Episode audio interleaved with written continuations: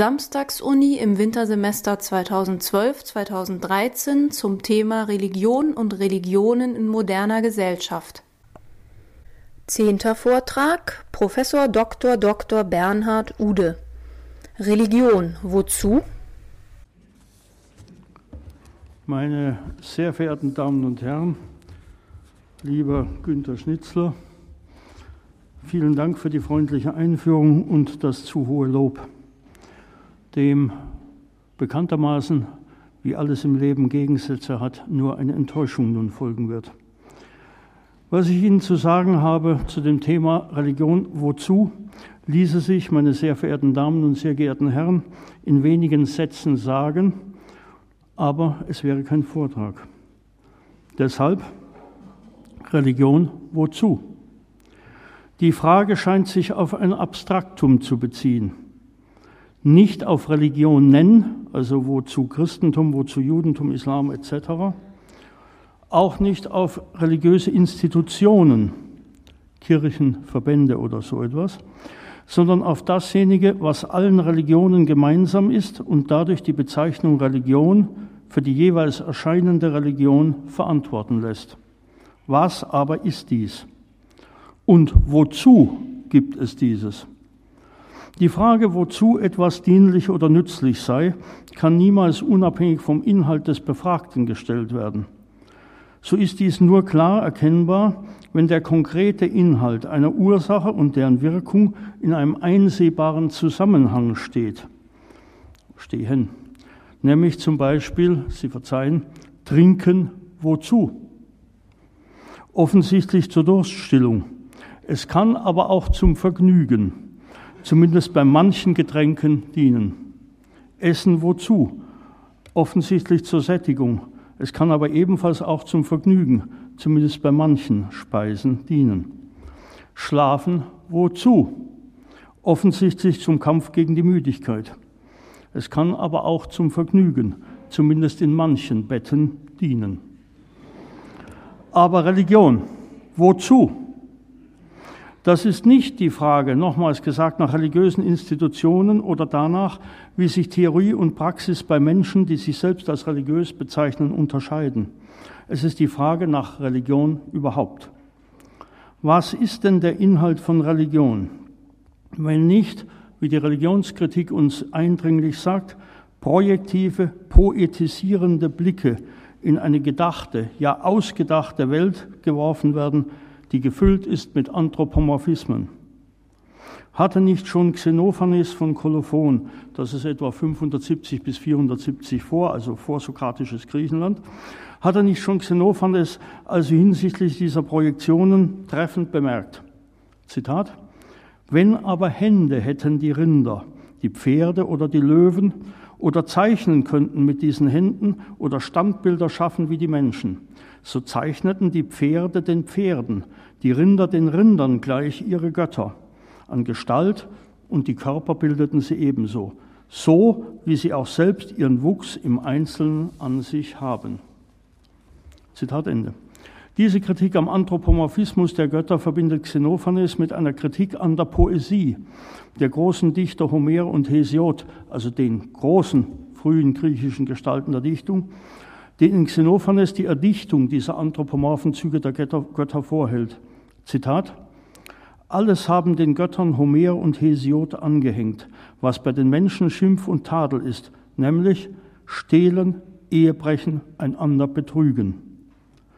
Xenophanes nun zeigt dabei nicht etwa die Sicherheit dieser Unkenntnis, sondern die Unsicherheit solcher Kenntnis.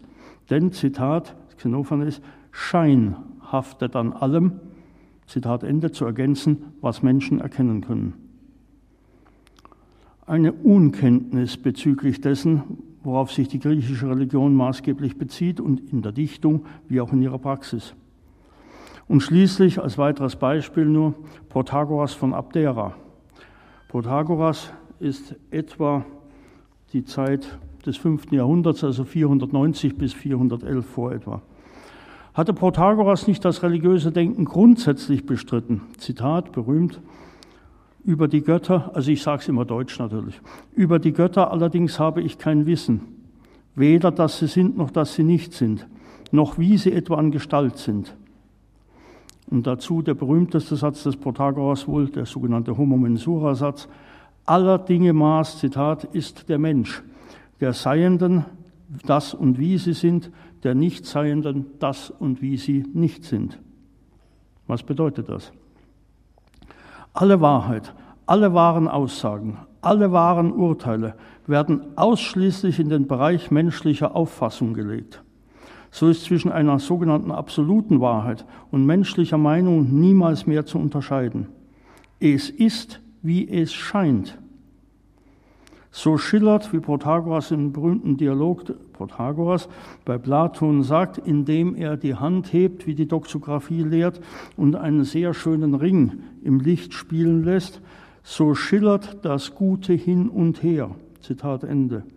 Nämlich je nach Bezug zum Menschen, und zwar zum einzelnen und verschiedenen Menschen, ist etwas gut oder schlecht, besser oder schlechter, nicht aber an sich selbst und unbedingt gut oder schlecht. Dies betrifft nun, nochmals Zitat, alle Dinge, also auch Religion und deren Inhalt, der doch, Wesen von Religion, wir kommen darauf zurück, als absolut wahr behauptet wird.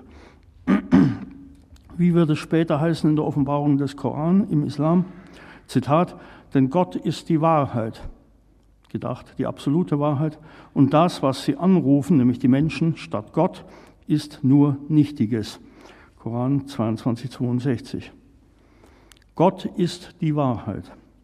Eine Möglichkeit, dies einzusehen und damit einen wahren und absoluten Inhalt von Religion behaupten zu können, was gerade Wesen von Religion ist, bestreiten die Denker nicht nur in der Antike, Entschuldigung, indem sie den Vorwurf des projektiven Anthropomorphismus erheben. Sehr schön und deutlich auch in den Versen die Faust in der gleichnamigen Tragödie bekanntermaßen von Goethe im zweiten Teil spricht, Zitat, der Erdenkreis ist mir genug bekannt, nach drüben ist die Aussicht uns verrannt. Tor, wer dorthin die Augen blinzelnd richtet, sich über Wolken seinesgleichen dichtet. Die Religion wird hier mit einem Gottesbezug in Verbindung gesetzt und eben dieser bestritten. Wozu also Religion, wenn sie doch in diesem Bezug gar keine Kraft, keine Aussagekraft hat? Was ist sie und wozu? Nicht erstmals, aber am deutlichsten stellt Karl Marx nun, wie es auch hinsichtlich der Dialektik Hegels sagte, den Inhalt von Religion gleichsam auf den Kopf, indem er ihn vom Kopf auf die Füße stellt, indem er anstelle des Gottesbezugs den Weltbezug von Religion kritisch betrachtet und zugleich das Wozu der Religion deutlich machen will. Wozu Religion? Religion, Zitat, sehr berühmt, ist Opium des Volks. Zitat aus dem Kapital, dem Nachwort zur zweiten Auflage. Zitat, das Fundament dieser Kritik ist, der Mensch macht die Religion. Die Religion macht nicht den Menschen. Und zwar, Zitat weiter, ist die Religion das Selbstbewusstsein und das Selbstgefühl des Menschen, der sich entweder noch nicht erworben oder schon wieder verloren hat. Aber der Mensch, das ist kein abstraktes, außer der Welt hockendes Wesen. Der Mensch, das ist die Welt des Menschen, Staat, Sozietät. Dieser Staat, diese Sozietät produzieren die Religion. Ein verkehrtes Weltbewusstsein, weil sie eine verkehrte Welt sind. Die Religion ist die allgemeine Theorie dieser Welt, ihr enzyklopädisches Kompendium, ihre Logik in populärer Form, ihr spiritualistischer Point d'honneur ihr Enthusiasmus, ihre moralische Sanktion, ihre feierliche Ergänzung, ihr allgemeiner Trost und Rechtfertigungsgrund. Kurz, sie ist die fantastische Verwirklichung des menschlichen Lebens, weil das menschliche Wesen keine wahre Wirklichkeit besitzt. Ich überspringe ein paar Zeilen. Das religiöse Elend, mit anderen Worten, ist in einem der Ausdruck des wirklichen Elendes und in einem die Protestation gegen das wirkliche Elend. Die Religion ist der Seufzer der bedrängten Kreatur, das Gemüt einer herzlosen Welt, wie sie der Geist geistloser Zustände ist. Sie ist das Opium des Volks. Und Zitat zum Ende. Die Aufhebung der Religion als des illusorischen Glücks des Volks ist die Forderung seines wirklichen Glücks. Die Forderung, die Illusionen über seinen Zustand aufzugeben, ist die Forderung, einen Zustand aufzugeben, der dieser Illusionen bedarf. Die Kritik der Religion ist also im Keim die Kritik des Jammertales, dessen heiligen Schein die Religion ist. Zitat Ende. Marx verbindet hier den Gedanken, der Mensch produziere projektiv oder poetisierend die Religion aufgrund der gesellschaftlichen Verhältnisse. Und er verbindet diesen Gedanken mit der Beschreibung des Inhalts von Religion und deren Zweck, wozu sie diene. Endlich wozu? Nämlich, die Religion ist die allgemeine Theorie dieser Welt. Sie ist, ich überspringe das, ihr allgemeiner Trost und Rechtfertigungsgrund, die fantastische Verwirklichung des menschlichen Wesens. Wozu dies? Wozu? Zur süßen Betäubung, der Wirkung des Opium gleich, zur Erzeugung also eines trostreichen, fantastischen Traumes, eines illusorischen Glückes, das vom wirklichen Elend der gesellschaftlichen Wirklichkeit weg in eine Illusion führt, in eine Hinterwelt, wie Nietzsche sagen wird. Nietzsche, der für das Christentum und dessen Theologie, aber auch für jeden Monotheismus, Zitat, die Herausforderung schlechthin ist. Nietzsche, der dem Christentum vorhält, Zitat, die Welt scheiden in eine wahre und eine scheinbare, sei es in der Art des Christentums, sei es in der Art Kants, eines, wie er sagt, hinterlistigen Christen zu guter Letzt, ist nur eine Suggestion der Dekadence, ein Symptom niedergehenden Lebens. Zitat Ende. Diese Scheidung nehme ihren Ursprung insbesondere in der griechischen Philosophie bei Platon, denn, Zitat, im großen Verhängnis des Christentums ist Plato jene ideal genannte Zweideutigkeit und Faszination, die den edleren Naturen des Altertums es möglich machte, sich selbst misszuverstehen und die Brücke zu betreten, die zum Kreuz führte. Und wie viel Plato ist noch im Begriff Kirche in Bau, System, Praxis der Kirche? Zitat Ende. Das mag genügen an Zitaten. Diese Scheidung der Welt in eine scheinbare und eine wahre Welt, in eine diesseitige und eine jenseitige, ist eine Scheidung, die besonders in Judentum, Christentum und Islam deutlich sei, des Monotheismus wegen, wenn von diesseitiger und jenseitiger Welt die Rede ist und die jenseitige Welt auch noch als von personaler Macht beherrscht, das diesseits bestimme.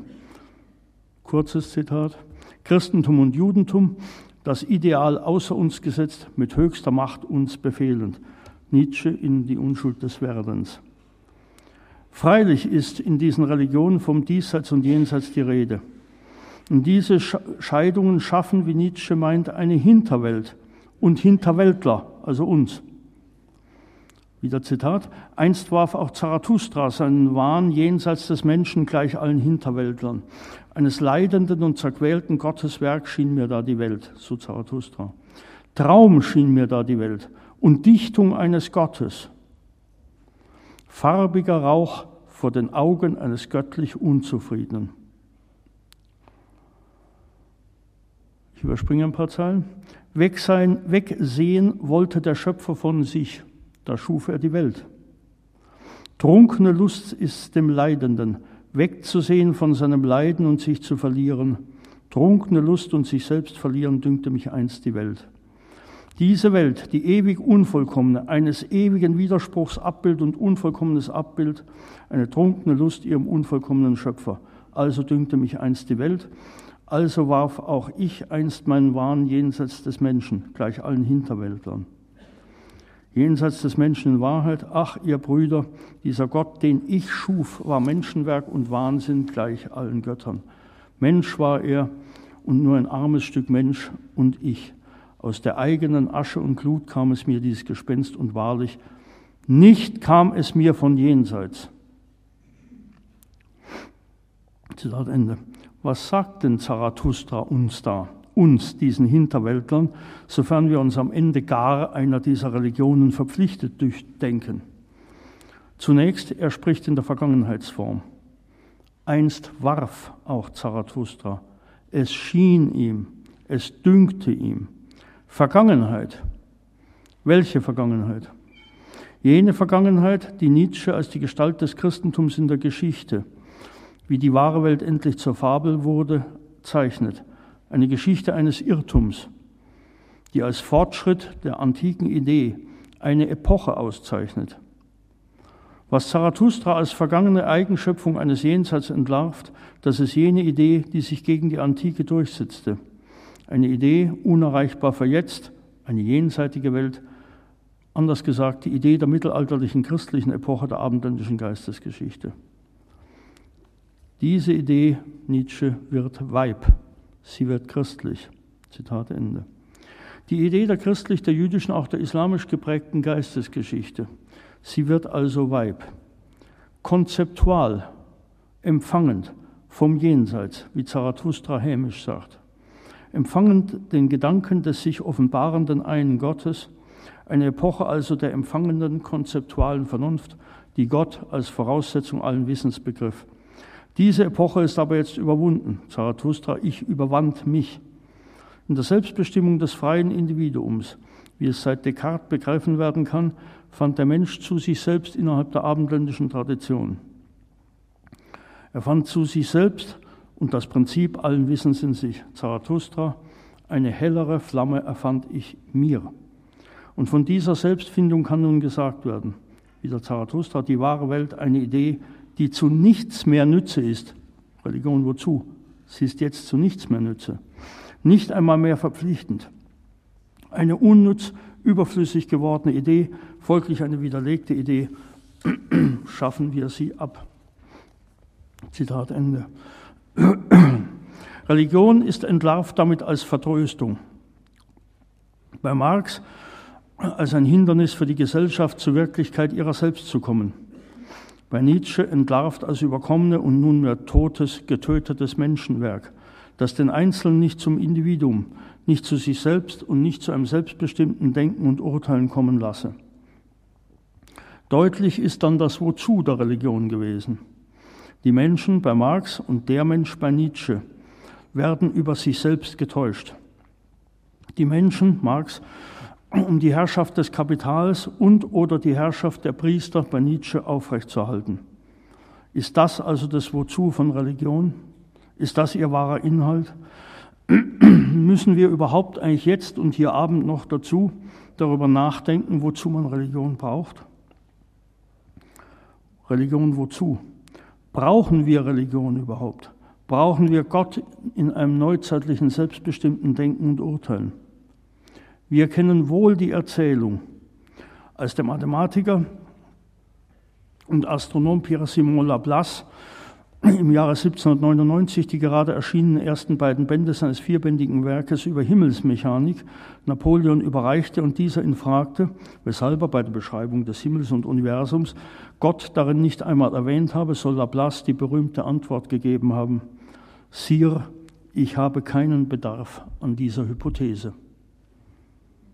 Wir brauchen Religion nicht mehr. Und kennen wir nicht auch, oder wir sollten wenigstens kennen, appellativ gesagt, den Aufsatz Was ist Aufklärung von Immanuel Kant, der den Begriff der Aufklärung bestimmt. Und dort heißt es gleich zu Beginn, Aufklärung ist der Ausgang des Menschen aus seiner selbstverschuldeten Unmündigkeit. Unmündigkeit ist das Unvermögen, sich seines Verstandes ohne Leitung eines anderen zu bedienen. Zitat Ende. Hier wird deutlich, wie sich der Abschied von Religion als Voraussetzung menschlichen Denkens und Urteilens vollziehen kann. Als Voraussetzung, nicht als Objekt, als Voraussetzung menschlichen Urteilens vollziehen kann. Sich seines Verstandes zu bedienen, sapere aude, vage zu wissen, ist Kennzeichen des aufgeklärten Zeitalters, das aber wiederum Kant noch nicht erreicht ist. Zitat, dass die Menschen, wie die Sachen jetzt stehen, im Ganzen genommen schon imstande wären oder auch den, darin nur gesetzt werden, in Religionsdingen sich ihres eigenen Verstandes ohne Leitung eines anderen sicher und gut zu bedienen, daran fehlt noch viel. Zitat Ende. Also nochmals, wozu Religion? Brauchen Menschen Religion? Oder ist Religion doch eine überkommene, abzulegende Epoche menschlichen Bewusstseins, die ihr Recht wohl hatte. Wer etwas genauer ähm, denkt, und die großen Zitierten denken überaus genau, sagt nicht, es war falsch, dass es das gab, sondern es ist nicht mehr gegenwärtig. Die Religion lebte und ist tot. Also brauchen wir jetzt Religion oder ist Religion eine überkommene und abzulegende Epoche des menschlichen Bewusstseins, eine Epoche, von der nunmehr klar geworden ist, dass sie auch der Unterdrückung vieler Menschen durch wenige Menschen dienlich war und dienlich ist und dass sie viele Menschen gewaltsam der Freiheit beraubt, nämlich der Freiheit zu denken, aber auch der Freiheit frei zu leben. Brauchen wir Religion. Aber was ist Religion? Dies ist nun schon in der Antike nicht eindeutig. Wie bereits die Überlegungen zur Etymologie des aus der lateinischen Sprache hergeleiteten Wortes religio, Religion zeigen. Hatte Cicero die Wortbedeutung von relegere, wiederholt handeln, abgeleitet, so findet sich bei dem Kirchenvater Lactanz, das ist äh, um 300, eine Ableitung aus dem Wort religare, zurückbinden. Das war für die christliche Theologie entscheidend. Für die christliche Theologie ist es die Rückbindung. Deswegen Augustinus, religit ergo nos religio uni omnipotenti Deo. Es bindet uns also die Religion an den einen allmächtigen Gott. Religit religio. Die Religion bindet uns zurück. Das ist die Bestimmung der Religion im Singular. Eine Religion, die wahre Religion, nämlich das Christentum. Eine Religion, kein Plural nicht Religionen. Die mittelalterliche Tradition kennt den Plural von Religionen schon, aber extrem selten verwendet und dann auf die monotheistischen Religionen Judentum, Christentum und Islam angewandt. Normalerweise im Singular Religio, die Religion, das Christentum. Unüberschaubar sind nun die Definitionsversuche des Begriffs von Religion bereits in der mittelalterlichen Tradition, vermehrt durch Überlegungen aus der Neuzeit, schließlich auch aus der Religionswissenschaft. Auch in der Neuzeit des Abendlandes wird der Begriff von Religion mit dem Begriff Gott meist zusammengedacht. Jedoch nicht immer ausdrücklich mit dem Begriff des Gottes des Christentums, sondern mit einem allgemeinen Begriff von Gott, der, Zitat, die Auflösung alles Mangelhaften und Endlichen zum Inhalt hat. Wie Hegel etwa in der Einleitung zur Vorlesung Religionsphilosophie 1821 in Aufnahme und Vollendung der abendländischen Tradition des Begriffs Religion ausführt. Von Wirkung war freilich auch die Formulierung von Friedrich Schleiermacher, der als Grund von Religion das Gefühl der schlechthinigen Abhängigkeit genannt hat. Es mag dies nun alles der christlich-abendländischen Tradition entsprechen oder auch nicht. Abhängigkeit von Gott. Der Grund von Religion liege demnach in einer Abhängigkeit von dem Menschen unverfügbaren und nur in der Wirkung, nicht aber in der Ursache bestimmten und bekannten Macht. Nun wird der Mensch aber insgesamt, und das sage ich Ihnen nichts Neues und auch mir nichts Neues, insbesondere von Vorgängen bestimmt, die später als Naturgewalten bezeichnet werden. Gewalten, die machtvoll wirken, ohne dass die Ursachen dieser Wirkungen immer bekannt oder zumindest bewusst wären. Die machtvollen Erscheinungen des Wetters, des Blitzes etwa und des Donnerns, Zeus, das Beben der Erde, die Gewalt des Meeres, Poseidon, das Stürmen des Windes, Kraft des Feuers, die Fruchtbarkeit der Erde. All dies zeigt andere und verschiedene machtvolle Wirkungen, deren Ursachen seinerzeit unbekannt waren. Weder für die Menschen bedrohende noch für die Menschen freundliche Wirkung konnte jedoch eine Erklärung hinsichtlich der Verursachung gefunden werden, war die Ursache doch damals nicht ersichtlich. So war deutlich, dass diese Ursache dafür über Menschenmaß hinausgehen müsse, da der Mensch ja diesen Mächten ausgeliefert und nicht Herr über sie ist. So also, religionsgeschichtlicher Rückblick, wurde in vielen Kulturen und frühen Religionen das Wirken, dieses Wirken als Wirken von Göttern verstanden, Göttern, die verfügend in das Menschenleben eingreifen und dieses Leben bestimmen. In einer Vielzahl von Religionen sind deswegen die alten Götter divinisierte Naturgewalten, Wettergötter oder Götter der Fruchtbarkeit. Wie gesagt, Zeus ist es, der den Blitz schleudert, Poseidon erschüttert Meer und Land, Demeter lässt die Erde fruchtbar sein. Und selbst der Gott Israels kann durchaus ursprünglich als Wettergott und damit als Herr der ganzen Erde verstanden werden. Dabei werden die Ursachen dieser mächtigen Wirkungen als mächtige Personen, als Gott gedacht, die nicht selbst, Personen, die nicht selbst, sondern durch ihre Wirkungen hervortreten. Wie der griechische Dichter Menander sagt, was Macht ausübt, gedacht über Menschen, gilt als Gott. Dies gilt aber auch für Krankheiten, für Leiden, insbesondere für den Tod, aber auch für die unverfügbaren Phänomene, wie die Griechen dachten, die unverfügbaren Phänomene etwa menschlicher Liebe, Zuwendung, aber auch der Liebe zu den Tieren oder zu den Göttern. Der Tod nun, von dem hier die Unverfügbarkeit am deutlichsten gesehen werden kann, ist schärfster Ausdruck der Vergänglichkeit. Und so hat die Religionskritik des 19. Jahrhunderts im Anhalt an frühere Überlegungen eine Begründung für Religion gegeben. Jetzt nicht wozu, sondern um zu erkennen, was ist sie. Und das erkennt man, wenn man weiß, warum ist sie. Mit dem doppeldeutigen deutschen Weshalb, was in die und in die Richtung gehen kann. Die Religionskritik des 19. Jahrhunderts hat also im Anhalt an frühere Überlegungen eine entsprechende Begründung für Religion angegeben. Zitat das für den Menschen empfindlichste, schmerzlichste Endlichkeitsgefühl ist das Gefühl oder das Bewusstsein, dass er einst wirklich endet, dass er stirbt.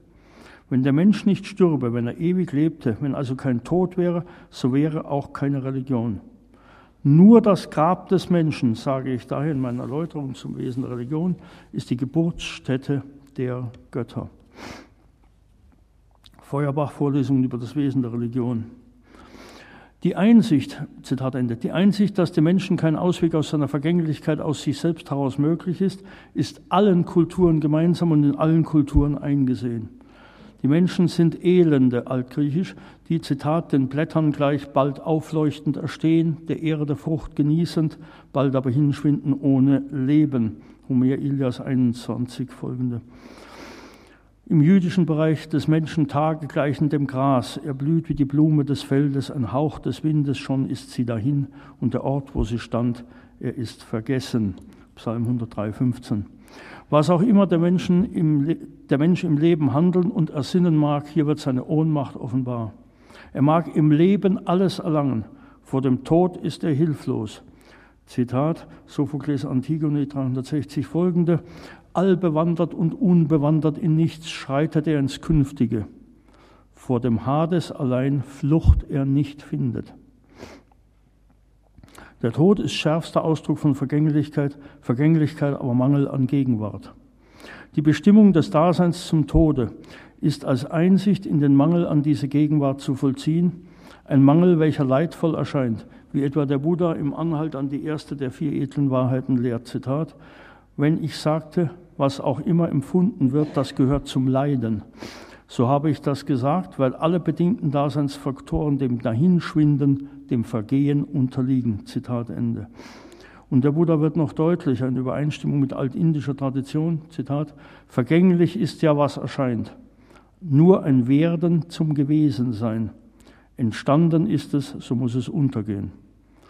Und im Koran ist sehr schön zu hören, 28, 88, alles ist untergehend, nicht sein Antlitz, nämlich Gottes. Kurzum, es sind die Einsicht und das Bewusstsein der Vergänglichkeit alles Lebendigen, aller Lebewesen, mithin auch der Menschen selbst, die einen übereinstimmenden Grund für Religion ergeben können. Genau dies hatte auch die Religionskritik Feuerbachs als Grund für Religion angegeben. Es ist mit anderen Worten die Erfahrung und das Wissen um die unverfügbare Vergänglichkeit, der Mangel an bleibender Gegenwart. Aus diesem Mangel an Gegenwart begründet sich nun der Wunsch, diesen Mangel zu beheben oder wenigstens zu bekämpfen.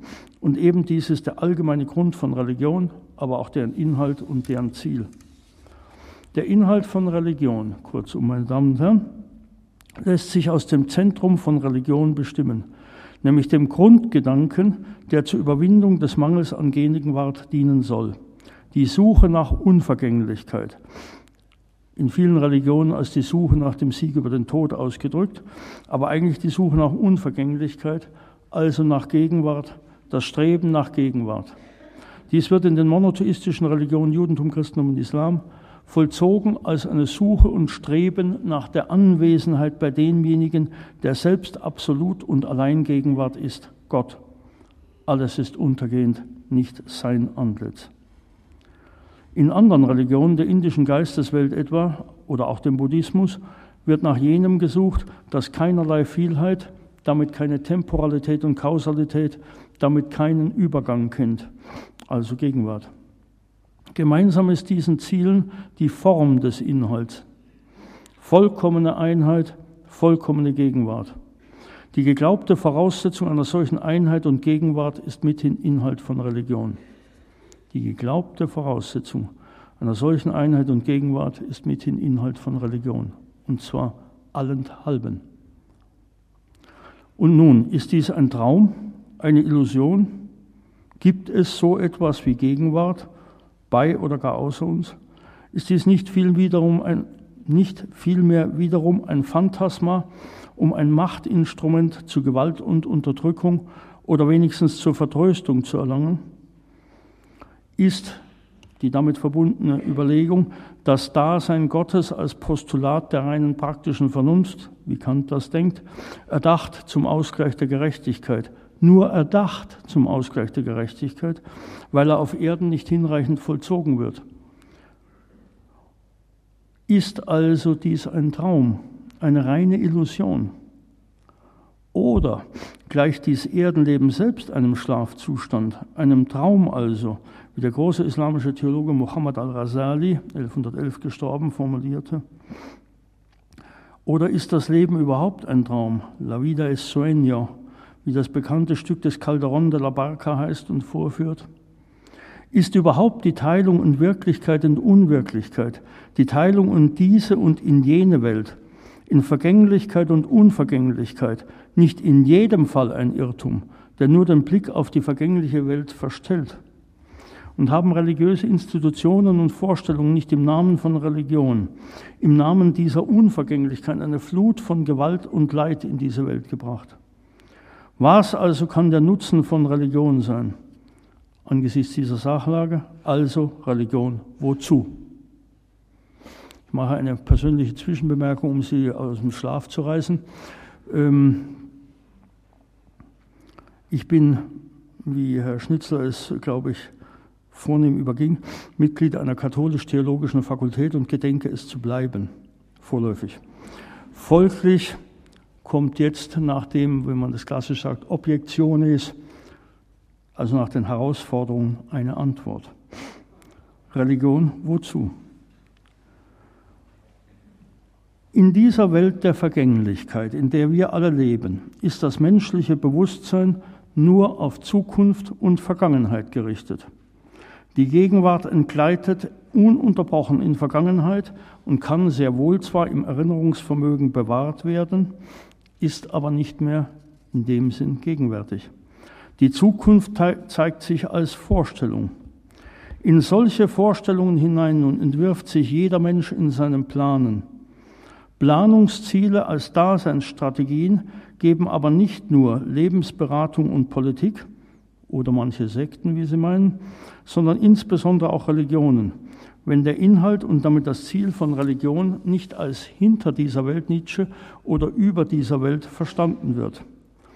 Sehr treffend heißt es in der Torah, in der nach jüdischer Überzeugung Gott spricht, Zitat, ihr sollt auf meine Satzungen und meine Vorschriften achten. Wer sie einhält, wird durch sie leben. Und der Talmud, das große jüdische äh, Kommentar und Studienwerk dazu, ergänzt, es heißt durch sie leben und nicht durch sie sterben, weshalb zum Beispiel Lebensrettung auch am Schabbat gestattet ist. Die Religion ist zunächst für diese Welt, für das weltliche Dasein des Menschen und der Menschen. Und dies nicht nur zur Begründung einer konventionalen Ethik, sondern zur Ausrichtung auf ein Ziel in dieser Welt und insofern eine Daseinsstrategie für Menschen. Nicht mehr, nicht weniger.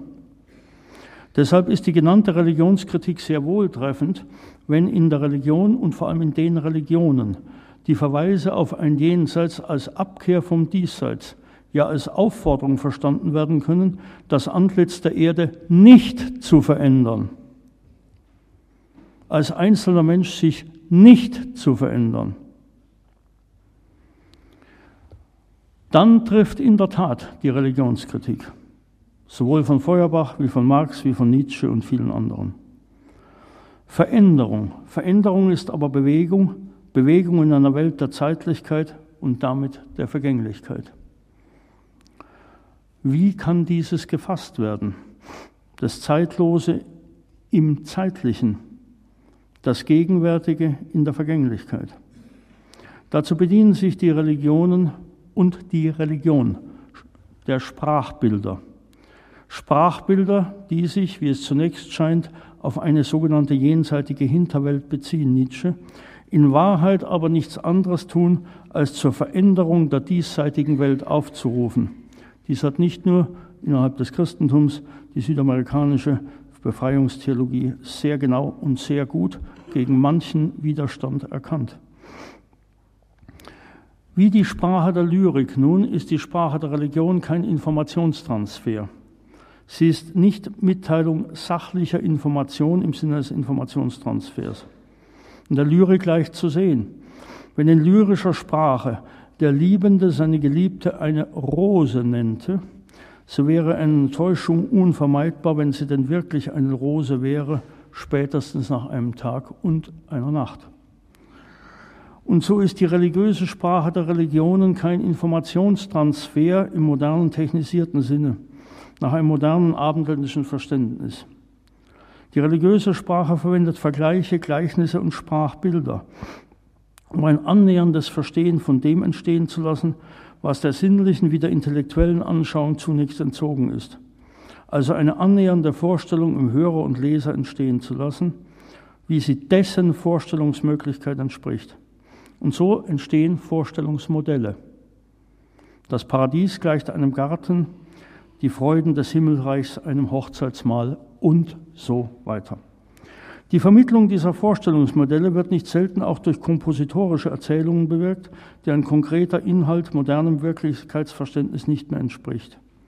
Und so müssen modern verstandene Wirklichkeit und die zeitlose Wahrheit unterschieden und diese Wahrheit in die Sprache unserer Zeit übersetzt werden. Dabei nimmt die religiöse Sprache, wenn nun Gegebenheiten der sinnlich erfahrbaren Welt beschrieben werden, auch Elemente dieser Wirklichkeit auf. Der religiöse Text ist auf dieses Vorgehen hin einzuordnen und entsprechend zu interpretieren. Sprachbilder und Gleichnisse werden insbesondere dann verwendet, wenn eigentlich Unvorstellbares vorgestellt werden soll. Das trifft vor allem auf jene religiösen Bereiche, die, wie man meint, jenseits des irdischen Lebens zu liegen scheinen.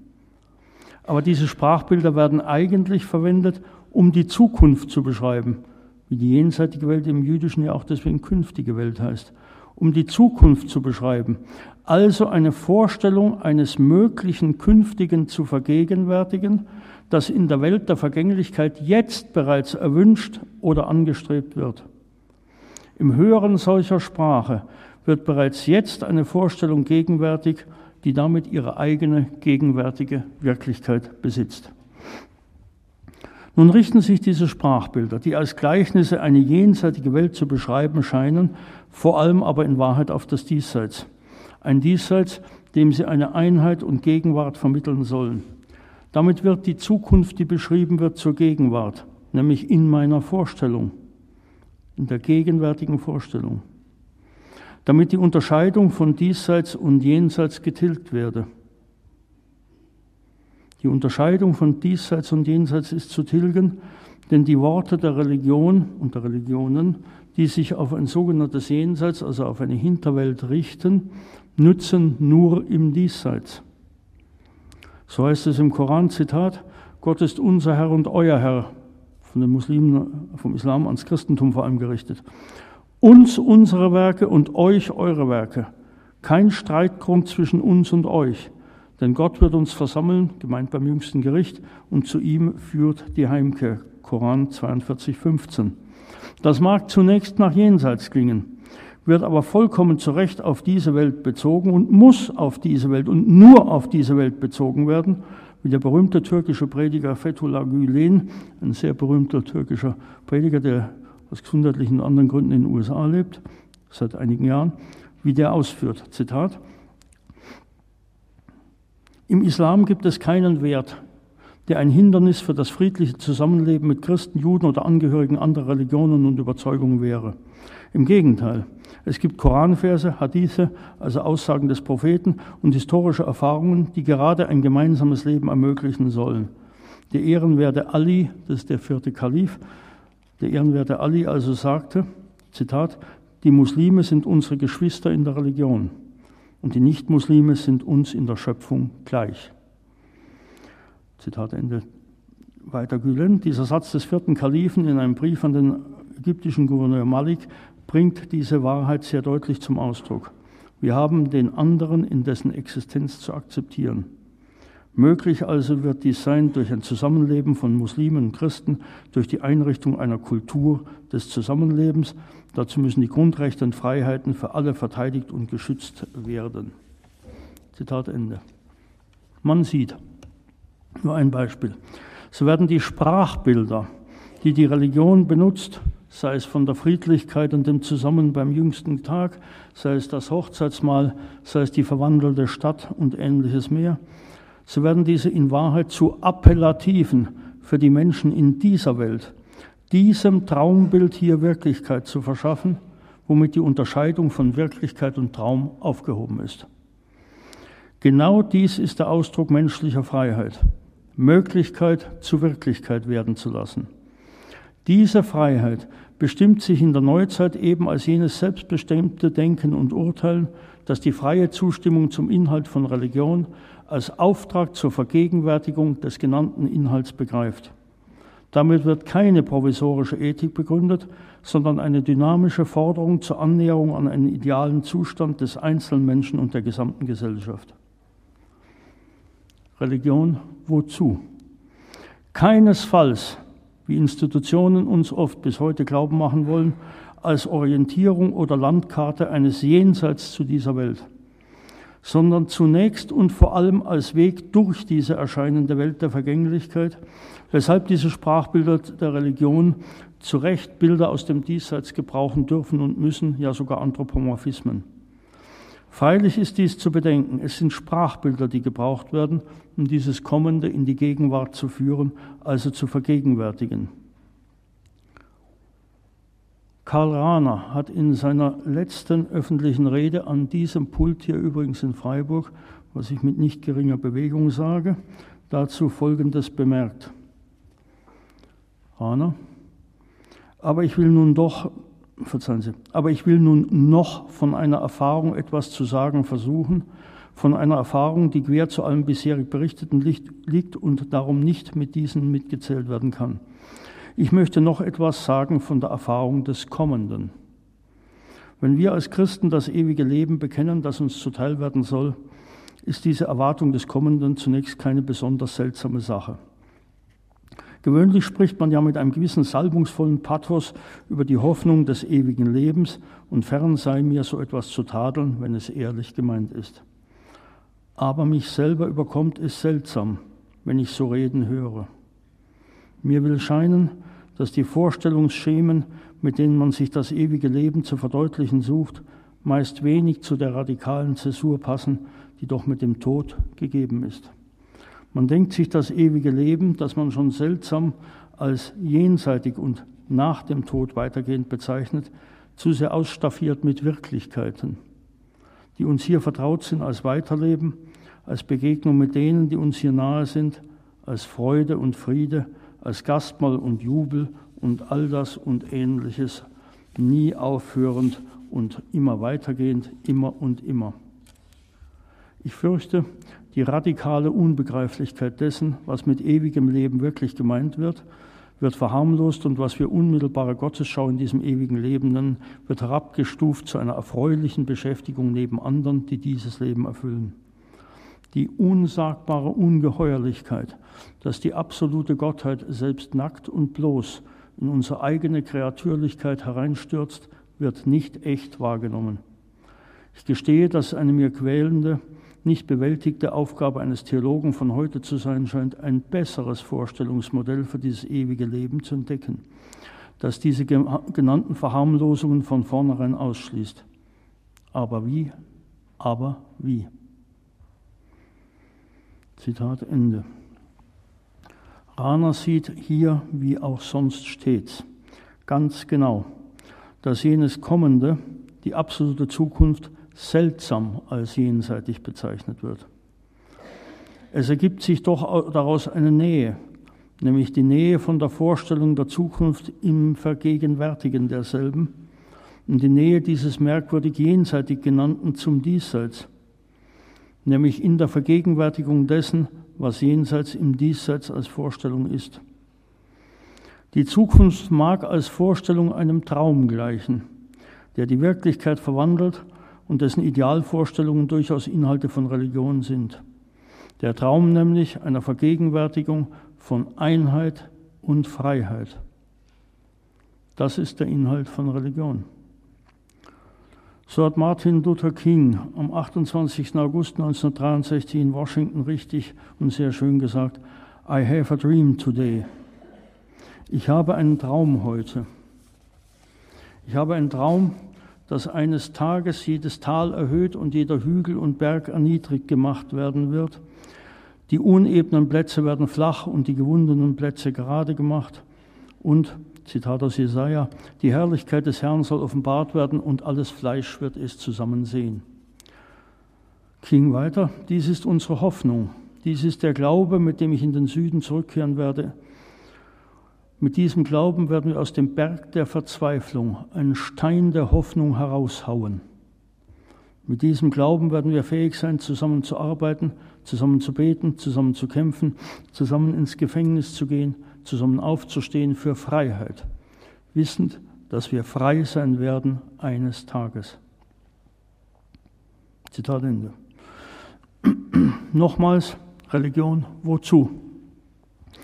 Religion ist dazu da, und zwar Religion überhaupt nicht einzelne Religionen, schon gar nicht manche Institutionen.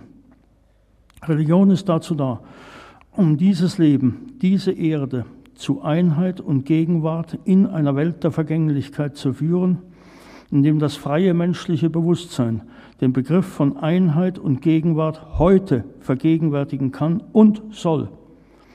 Was in den Religionen als Imperativ, als Anweisung zu dieser Vergegenwärtigung erscheint, wird der selbstbestimmten menschlichen Vernunft zum Appellativ, zur Aufforderung. Nur so ist der Inhalt von Religion eine vernünftige Antwort auf die Frage Religion wozu.